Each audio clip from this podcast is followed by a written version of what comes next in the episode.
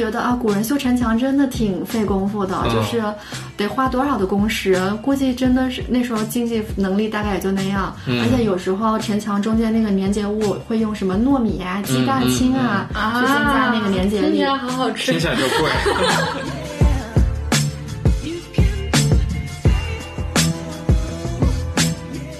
这时候我当时上网查了各种那个城墙可能的做法，嗯啊，包括当时街头去调查市民，所有人都其实都挺希望自己那个城市能恢复那个城墙的，嗯但是你要具体问对你上班会有什么影响呀，堵一点有没有关系啊？你又会觉得交通挺重要的。包括大同那个城墙，它就是修复的挺猛的。就是我当时是听行业内的专家评论说，它那个修复是。它那都不算修复了，它基本上就是重建。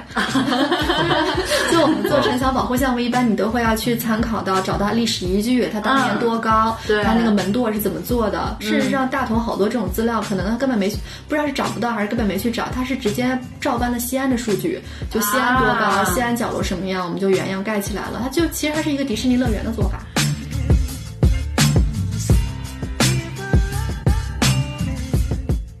对，那个金色之城就是摘沙莫尔，就是沙漠里的一座城市。去那儿的时候，你要坐火车进去，然后一直是穿过无边无际的沙漠。突然，你的面前又耸立出来一座巨大的城市天，哪但整座城市是一个沙堡，也就是说，它这种沙堡到底啥意思啊？啊，对，它真的就是一个沙雕，所以整个城市都是金色的，然后它的城墙这些应该都是用砂岩来堆起来的，所以都是金色的质感，然后都特别高。我现在回想起来，我觉得是不是得有四五层楼、五六层楼那么高？那么高啊、然后整一个城市都是在那个高高的沙雕中间。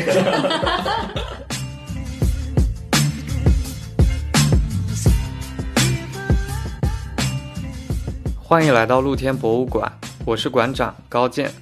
这是一档有深度的城市旅行指南，我们邀请建筑师、艺术家、美食爱好者、历史学者，带你发现城市隐秘而伟大的所在。这一期节目呢，我们一共有三位主播都在演播室，我是高健，然后边上还有喵姐，还有小五。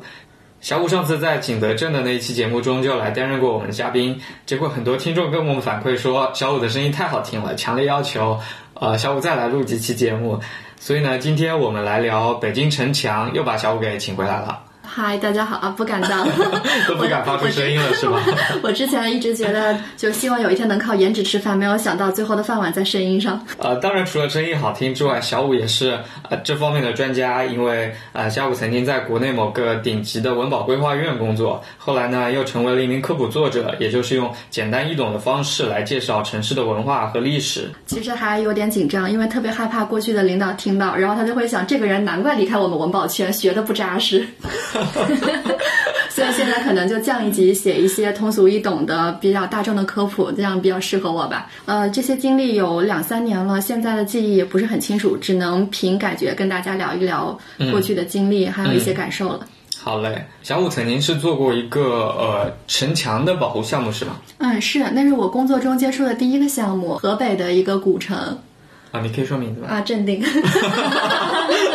我以为需要保密的。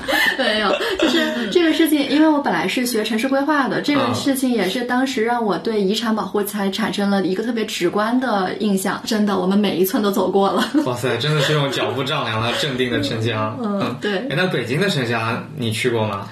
呃，就是嗯，没有特地去过，但是在城市里面会注意到，每次路过那个二环的时候，嗯然后当时我还看的时候，我心里在想，这个跟镇定的形制，说实话还有点像，整个长河高宽，果然就是当时的北方三雄镇哦，这样子啊。但北京不是，好像哎，北京是吗？北京市，北京市，北京镇镇定保定是吗？啊，对，嗯嗯。好，呃，言归正传，我们今天要聊的地方是北京的城墙。呃，可能很多人会好奇，就是呃，因为大家都经常看到什么“哀叹北京城墙消失”的这样的文章，但其实很少有人知道，其实北京城墙还剩着一段呢，就是完整的都还在那儿，是可以看见的。它的位置呢就在现在的北京二环的东南侧，也就是北京站建国门这个位置，是吗？对，差不多。啊，那边那边附近还有个古观象台。对对对。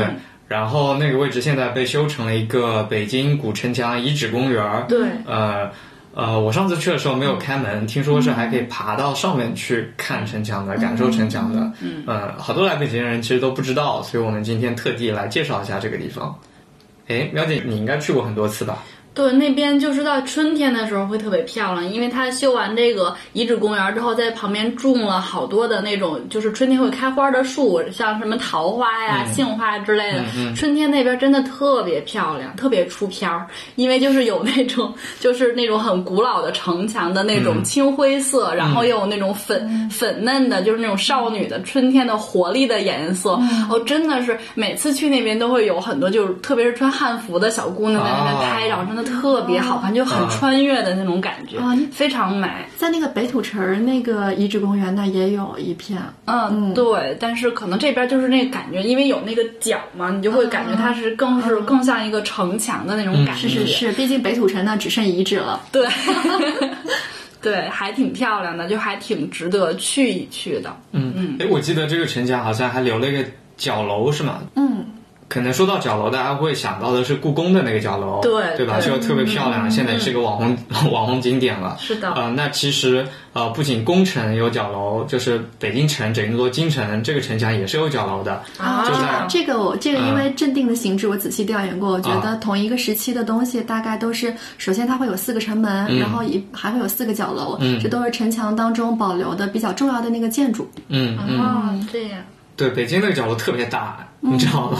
很高。呃，我不知道你们有没有看过那个电影《邪不压正》啊？嗯，《邪不压正》开头的那个镜头不是彭于晏就啊，那个李天然，李天然坐着那个火车到北京来。火车进站的时候，就有那个窗外的景色的镜头，其中一个就是那个北京的东南的角楼，呃，这也是那部电影里面现在为数不多的还能够在北京看到的地方。嗯，那个角楼它有一点像，比如德胜门的那个箭楼，就是它主要是起军事防御的作用的嘛，所以它上面很多窗户是防御的时候在上面要驻兵要往外射箭的。嗯，啊，角楼还在，然后城墙还剩着一段对，还有一段铁路在那边。啊，对。应该也是百年老铁路了，是京凤铁路，北京到奉天，奉天是现在的沈阳是吗？沈阳吧，应该。嗯，京凤铁路。然后，呃，我上次去的时候，因为我没登上城墙嘛，我在下边那公园里逛了一逛。京凤铁路它还有一个小小的信号站啊，就是以前铁路不是要人工发信号嘛？对。那个信号站那个小房子还留在那，还挺可爱的啊。这样。然后现在去呃城墙遗址公园那儿的话。其实经常可以碰到很多圣爱好者，对，好多老大爷，老法师聚集地。嗯，你知道他们在拍啥吗？不知道。就这些摄影师，他们经常聚集的地方是那儿的一个一座天桥，因为呃，据也是据我一个摄影爱好者朋友告诉我的哈，他说那个位置是拍北京的高铁路过国贸这个景色最好的地方。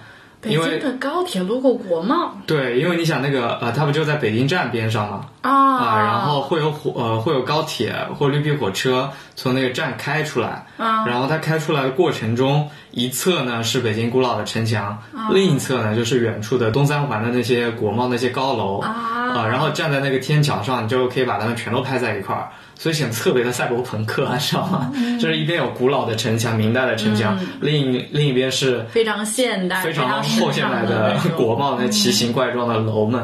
然后你有时候可以拍到绿皮火车，有时候可以拍到那个高铁。高铁对，在网上查一下时刻表，有挺多人做这个的。啊，这样，哎，下次有机会要去看一看。嗯，对。哎，那其实我还挺好奇的，就是说北京的这个城墙为什么要被拆掉呢？这个其实之前好像网络上讨论也很多，好像大家都很遗憾那个梁城方案没有被采纳。当时在梁思成、陈占祥的那个设计里面，会完整的保留这个城墙。嗯，然后它可能作为一个城墙公园，大家可以在城墙上健身呀、跑步但。那时候想的挺美好的。嗯嗯。不过我后来做了一些功课以外，我觉得可能这是大家一种美好的想象吧。现在还挺理解为什么会被拆的，因为另外另外的就是建都的方案。嗯，如果保留这个，保留这段城墙的两种选择，一个是我们在原地，然后就着这个城墙的限制，然后再重新去规划新都，呃啊也不能不能叫新啊新北京吧，嗯。嗯，但是这个其实就会有挺多的限制。首先，那个建国初我们那时候工业还挺重要的，嗯。然后好多工厂啊，这跟城墙的冲突都啊。挺难放下的。啊你在里面放那么多烟囱，哦，对呀对，其实建国初的时候，大家畅想说能看见一大片烟囱，觉得是一种特别激动人心的景象，跟现在想到污染什么是完全不一样的情感。那时候毛主席还写过，就是什么啊，畅想我们在这儿站在北平，看见一大片烟囱，多么的美好。我我觉得可能是因为烟囱就工业这个东西，在当时就代表着繁荣。现在对对可能就跟我们现在看国贸那些高楼一样，就觉得一个个特别高，就会内心特别激动，对？，所以这个方案其实就本身有挺多限制的。嗯那第二个方案呢，就是避开这段古城墙的位置，我们在留着这个旧都作为一个文化的圣地，然后我们在西边重新规划一片新北京。但是那时候真的就是百废待兴，你如果就是相当于完全开发，你都不要说现在地产那个什么几通一平有多难了，你想那时候就是真的是什么都没有，水电什么都要重新弄，甚至这个连水泥都没有，对吧？对，然后嗯这个成本就也会非常高，所以，呃，拆掉城墙虽然可惜，但其实挺理解的，算是一个权宜之计吧。哦，原来是这样。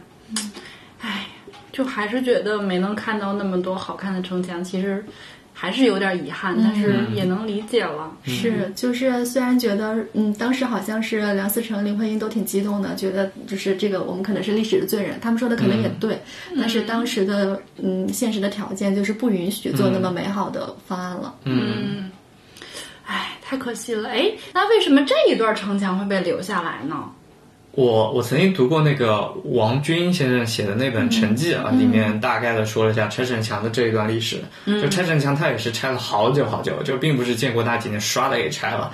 他其实是在那个呃呃八国联军侵华的时候，就一百年前就已经开始拆了。就外城城墙陆陆续续的这儿破坏点那儿打洞之类就开始拆，然后建国之后呢，的确是加快了。那最终又导致城墙完整被拆，是因为要修北京地铁。我们会发现，现在北京二号线跟那个北京的城墙是完全重合的，啊对对吧？因为修二号线的时候，其实那个社会背景很有意思，就当时。国际局势非常的紧张，所以中国其实是处于一个战备的状态，所以要修大量的地下民防工程，所以地铁就会修的特别的深。它一方面是起交通作用，另一方面其实是一个地下的庇护所。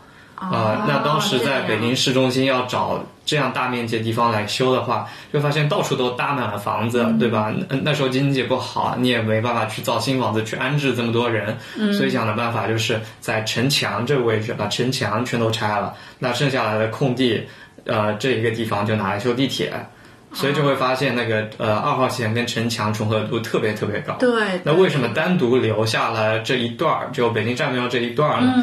是因为北京站，是因为这儿那呃修二号线的时候，北京站已经造在了这儿啊、所以修地铁的时候，它得避开北京站，所以就连带着把北京站边上的城墙也给避开了。啊，感谢北京站。对，也是 一定程度上得感谢北京站保住了这个角落的这段城墙。啊，但原来是是这样也侧面说明了为什么北京站换乘那么难。对，因为它地下底下就没有地铁。那现在就是说，如果是想要看这种就是这种城墙完整的，像我知道的是西安现在还有城墙，那还有其他城市有这种城墙吗？这定的其实就不错啊。镇定其实，但是它就是我是一四年做的那个项目，其实在我们去的时候，它剩的不多。它是现在这最近去的话，整个完整的给复原了。啊，嗯也是复原的对，就是而且很有意思的是，那个时候我们就是尽量的想去调查原来的形制。那个时候我才知道，就是因为哦，整个中国大大规模建城墙差不多是在明代，就是因为军事的原因。啊，这样跟长城一块儿的。对对对，然后而且明代的时候，很多城墙是不包砖的，可能是成本的原因，就是大家都是用那个夯土，夯得很结实。其实那个本身就已经也不会散架，而且防水也做得很好。嗯，所以而且呢，后来就是到了清代，像镇定好像是在明末清初的时候做了外包砖，所以它就是外面是包砖，里面就是夯土。嗯，但是现在挺难，就是当然一个现在一定要都要两面都包上装，一方面是因为大家现在的审美吧，就是、可能会觉得哎，是不是政府没钱了，修一半不修了？然后就是现在的技术啊，就是还有包括工艺，夯土夯不到古代那么结实了。啊如果不包上砖的话，它那个雨水一冲，将来很容易散掉，防水什么也都会很难做。嗯明白，嗯啊，所以正定看到的现在其实是挺崭新的啊，嗯，是。然后那时候就觉得啊，古人修城墙真的挺费功夫的，嗯就是得花多少的工时，估计真的是那时候经济能力大概也就那样。嗯而且有时候城墙中间那个粘结物会用什么糯米啊、鸡蛋清啊，去增加那个粘结力。听起来好好吃听，起来就贵，好想吃 给我们年糕。不一样。对，然后那时候古建所他们还在那做实验，就是嗯用各种呃各种强度的那个夯土做成砖，嗯嗯然后最后就是说那个就是真正能达到古代那种工业，那个砖特别结实，能扛好几级的地震。哇哦，真的是，我是国庆的期间去了一趟正定嘛，然后也登上那个城墙。我觉得它最有意思的是，我第一次看到原来城门还有三层的那个啊，是是的，镇定那个三重城门也是特别特殊的一个结构。嗯对，就是大家肯定都听过瓮城，就是瓮中捉鳖。镇定一共是有呃里城、瓮城、月城三重，然后每、哦每一层又都有门，就是嗯里城门、瓮城门、月城门。嗯而且它那个它整个是一种很蜿蜒的月亮形，而且哦那个、呃瓮城也是高的，但是那个月城就只有一半高。为什么呀？他哦就是没钱了。呃，镇定那个修三重城门，好像一方面是防御的原因，因为它确实是北方的当时一个军事重镇，啊呃，有三重城门，大家那个打进来那个速度就会慢一点。嗯第二个是有它有很强的那个防洪的原因，因为在那个镇定的北南边儿，它有一个很宽的河护沱河，滹沱但是河经常决堤，然后那个洪水进来的时候，嗯，因为有三重城门，然后它那个城门又都是错开的。就是基本上可以大大减缓了防就是洪水冲洗城门的那个压力。嗯，哦，然后还有防洪的功能。嗯嗯啊、我是在那个呃，我我国庆去完正定不就回家了嘛，嗯，然后呃，这个国庆我还真的逛了挺多地方的。就我回家之后，我才发现我们家那儿有个古县城，也有个城墙，所以我就跟家人那个一块儿开车过去了。就我们那儿是一个古代的小县城，南一个挺挺典型的南方的小县，叫什么？叫安吉。啊、那个城墙叫做孝丰城墙，现在也是一个国家级的文物保护单位。啊、然后我去看那个城墙的介绍的时候，上面就说它主要功能之一就是防洪。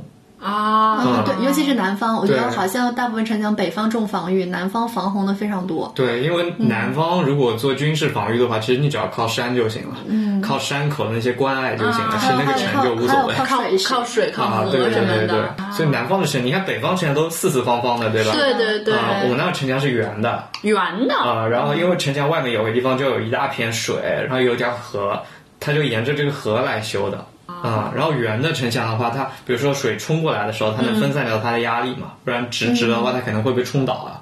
啊对对，这样会更坚固。嗯，明白嗯了。，然后我们那儿的城门也叫朝阳门，我觉得朝，我觉得我跟朝阳门特别有有缘分。震惊！朝阳门竟然出现在了安吉，那么早就是朝阳群众。哦，对，原来原来你是朝阳我我骨子里是一名朝阳群众。哎，那国内有什么其他的有意思的城墙吗？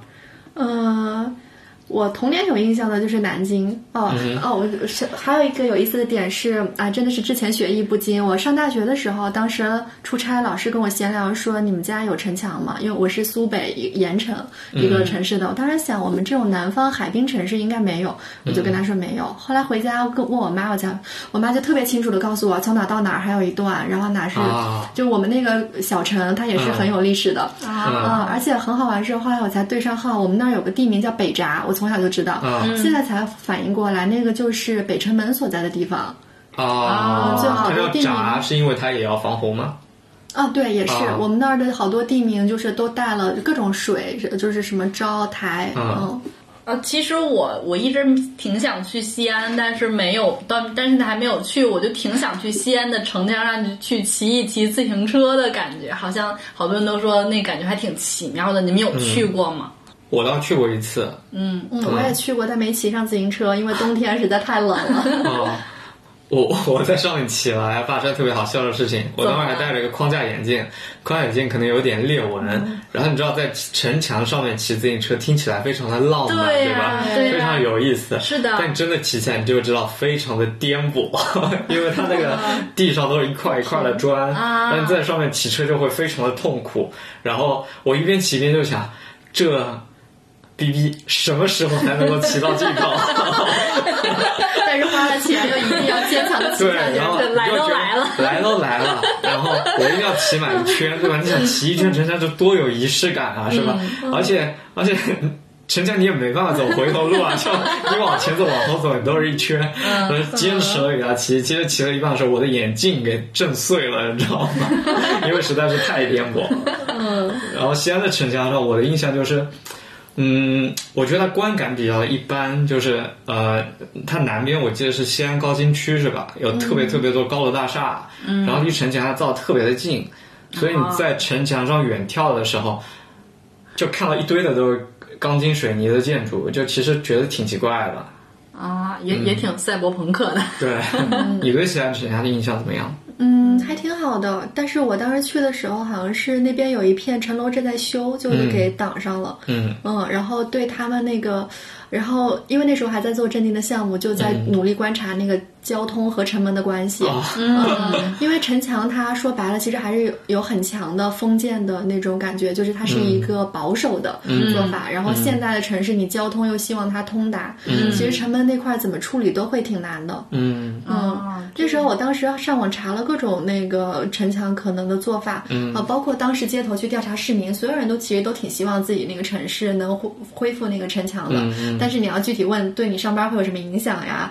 堵一点有没有关系啊？你就 会觉得交通那个挺重要的，就大家畅想里可能会觉得，哎，那我们就修隧道呗，一个是往地下挖，或者是上高架，对呀往上。但是其实那个空间立体的那个关系都挺难处理的，然后以及真的贵，真的贵。啊修高架桥大概好像是一亿一公里吧。哇哇那么地铁我觉得贵是五亿一公里更贵。嗯，对，就就是就那一段可能不会修到那么大的规模吧，嗯但事实上如果你上成本核算都会挺难的。然后另外就是它那个立面交通真的不好做，嗯就中国的古城门，不是它一般都是就是要么是一个门洞，要么是三门洞嘛，嗯它总之是一个单数的。对然后但是你现代交通，呃，是肯定是双向车的，对其实都挺难安排的。首先它那个城门本身的那个宽度啊，一般大概也就三到五米宽，嗯已经挺难走下双车道了。所以那你要么就只能不顾古时候的形制，把这个城门洞给扩宽。啊，然后当时镇定有一个没入标的、没中标的方案，就是他给他规划了一个双门洞，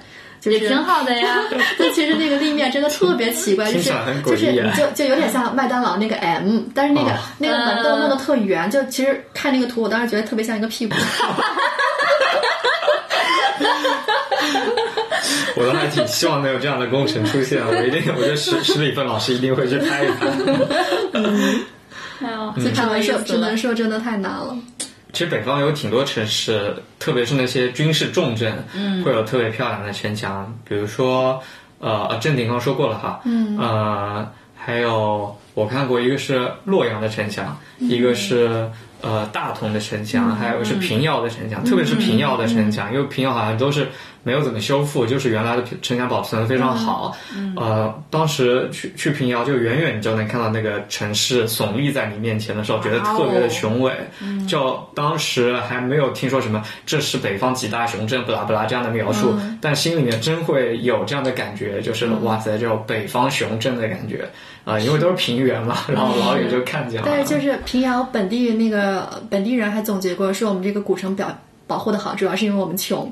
为什么这么啊对说？就是其实高健刚刚这个描述就让我想到，因为平阳外面它也没建起来，嗯。所以我们才会很远就走出火车站，看到那个城墙就会觉得特别雄伟，就是因为它整个建设都很不发达，所以它这个城市保留的非常好。啊，明白，就是一些基础建设什么的，对。就没有所以文物保护和经济发展其实还真的是一个挺难两全的一个事儿。嗯，是，包括大同那个城墙，它就是修复的挺猛的。啊，我嗯。我就远远的有看过，但是好像也没有什么美感的感觉。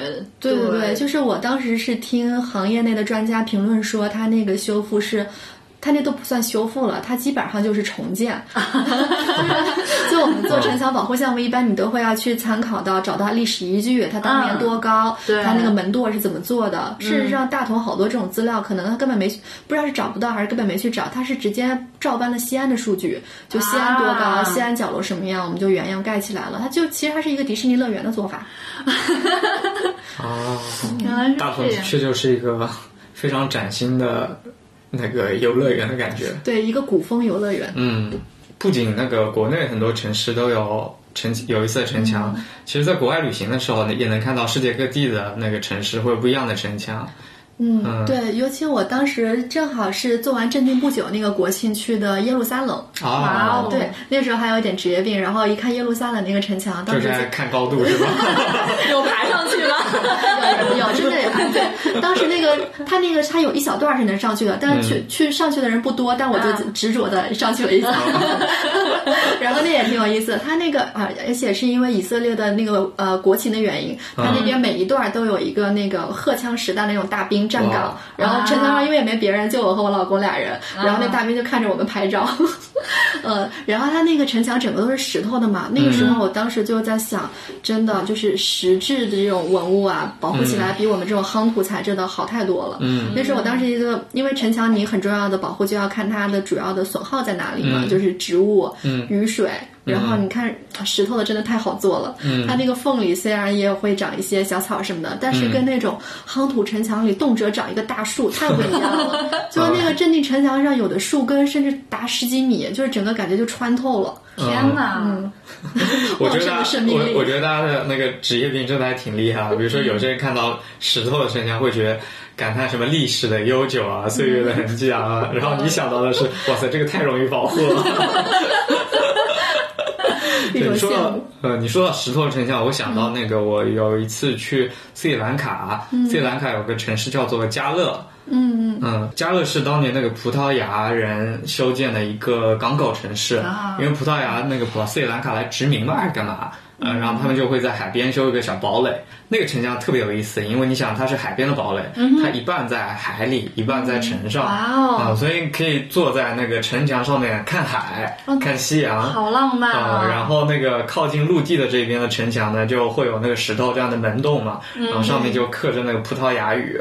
啊、好像是那个写东印度公司还是啥的，就是到哪儿都是他的那个 logo，然后在那过走的时候，就会感觉就回到了那个大航海的时代，又回到了那个海上殖民的那个时代。一开门，那个海盗船过。来，我我也我也去过加勒，但我现在印象最深刻就是那边有特别好吃的冰淇淋，加勒还挺棒的一个地方，嗯，挺棒的，嗯，主要是我在斯里兰卡其他地方都吃的特别不好，啊。是 哦哦，我们改天来吐槽一下斯里兰卡好了，我对斯里兰卡槽点特别多。嗯好的。嗯。啊，刚刚还说到那个耶路撒冷，还有那个印象特深刻的是它，因为它有好几个城门，它那个主要的干道也都是跟城门对应的。然后我印象特深刻的是有一个门叫 Dawn Gate，就 Dawn Gate 是什么意思拔粪门，就是当时专门走粪车的门，然后它就特别不重要。这不是跟北京的那个阜成门是一样的吗？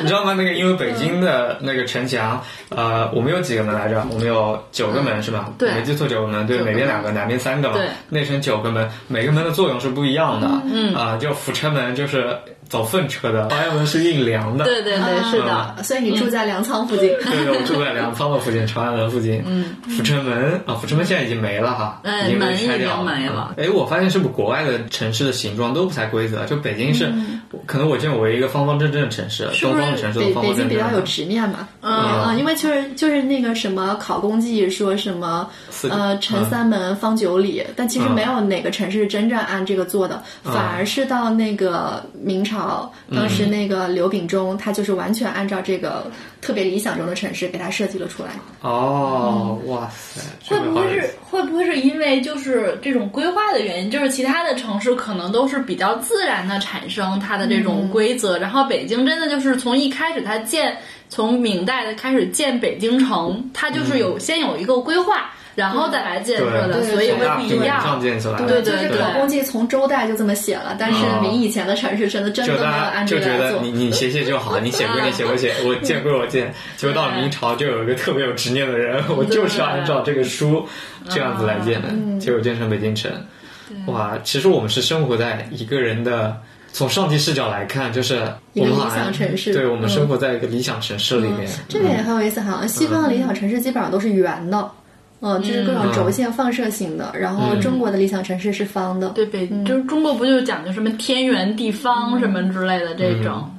你刚说到那个呃，西方呃，就其他国家的那个城市的形状嘛，我会想到呃，我去那个印度的时候，印度跟巴基斯坦的交界处，就是那不是有个沙漠塔尔沙漠？嗯，塔尔沙漠中间有一个特别伟大的城市叫斋沙莫尔，我记得你也去过是嗯，吗？对对对，啊、对，印度的西部呢有四座彩色之城，金色之之城对什么？金色之城、粉色之城、蓝色之城跟接说金城粉城，白色之城，我要把它说完，哇，这几个翘舌音的后鼻音对我来说 太痛苦了。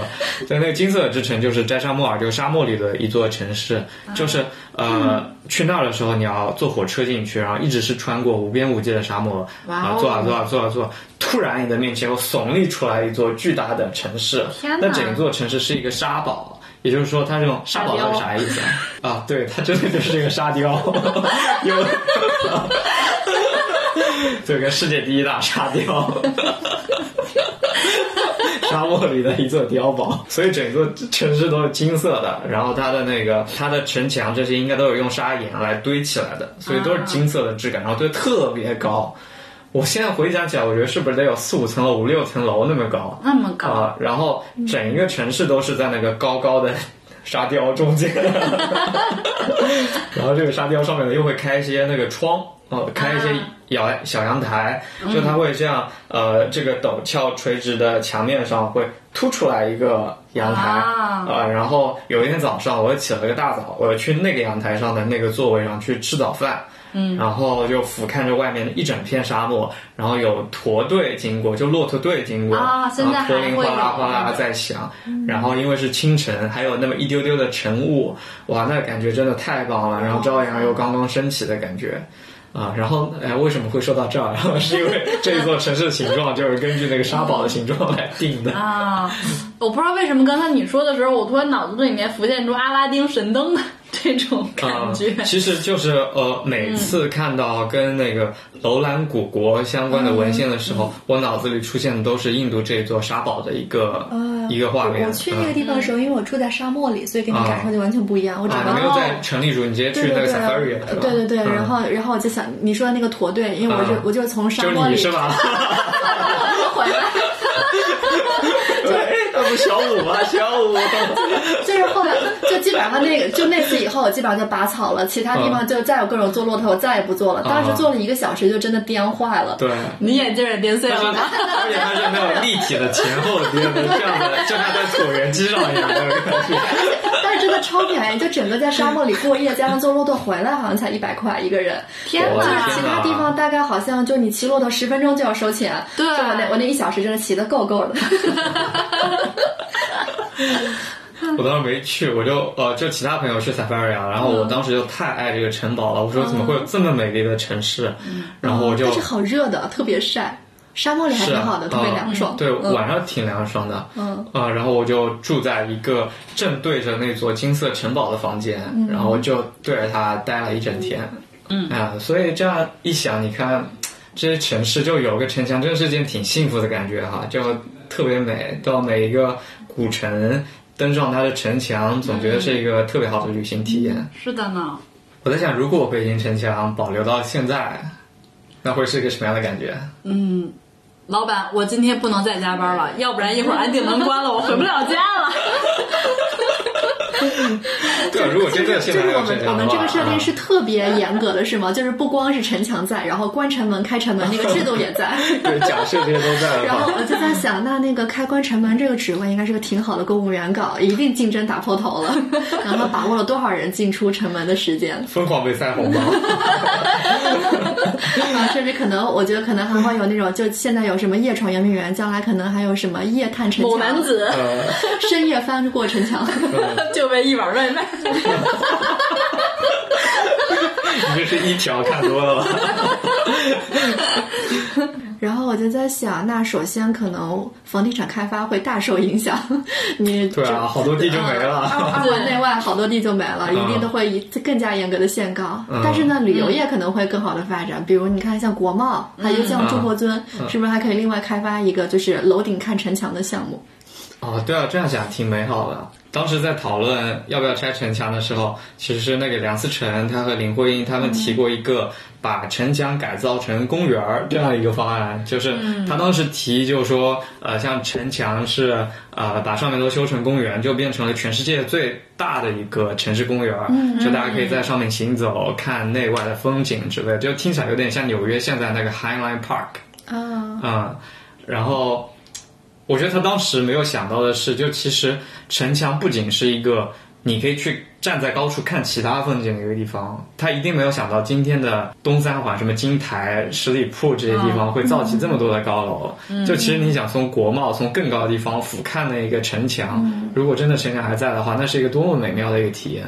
嗯。啊哎，想一想，真的应该还蛮壮观的。嗯哎，就是说咱们这个城墙一圈大概是多长呀？是跟二环差不多重合的吗？重合的。三四十公里吧，我记得是，三四十公里，这个距离，正好可以跑个马拉松。哎，真的哎，对，啊，我刚查了一下，好像是三十二公里。三十、哦那那距离不太够呀。稍微加一点，加什么起点设在什么天安门什么从天。安门开始，然后跑往北跑跑到鸟巢结束。哎，不对，这样不对，再还得再回来，对对对 绕一圈。绕一圈儿，嗯对，那我觉得如果真的有这样的马拉松的话，那真是全世界最有仪式感的一个马拉松了。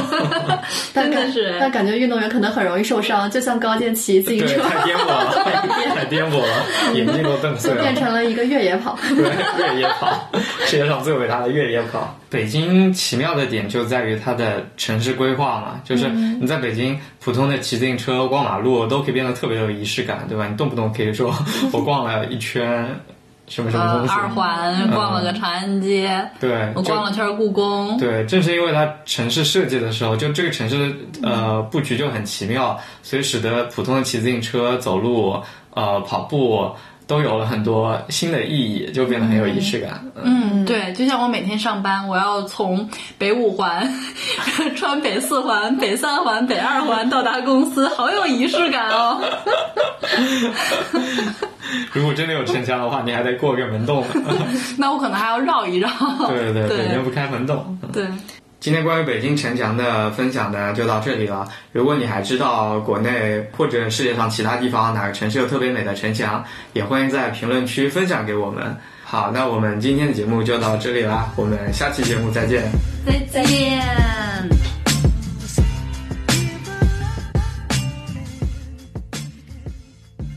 感谢收听露天博物馆，我是馆长高健。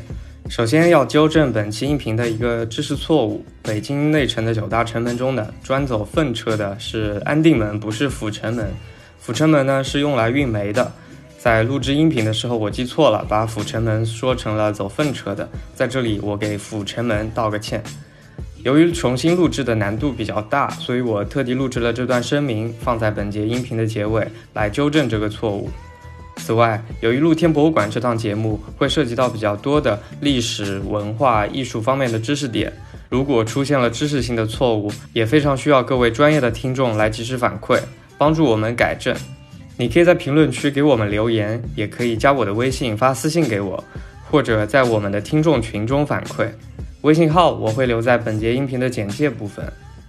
此外，在这节音频的简介部分，你还可以看到一些参观小提示。希望今天的这些分享呢，可以帮助你发现城市最隐秘而伟大的所在。这里是露天博物馆，我们深信每一座城市都是露天博物馆，每一栋建筑都值得被观看。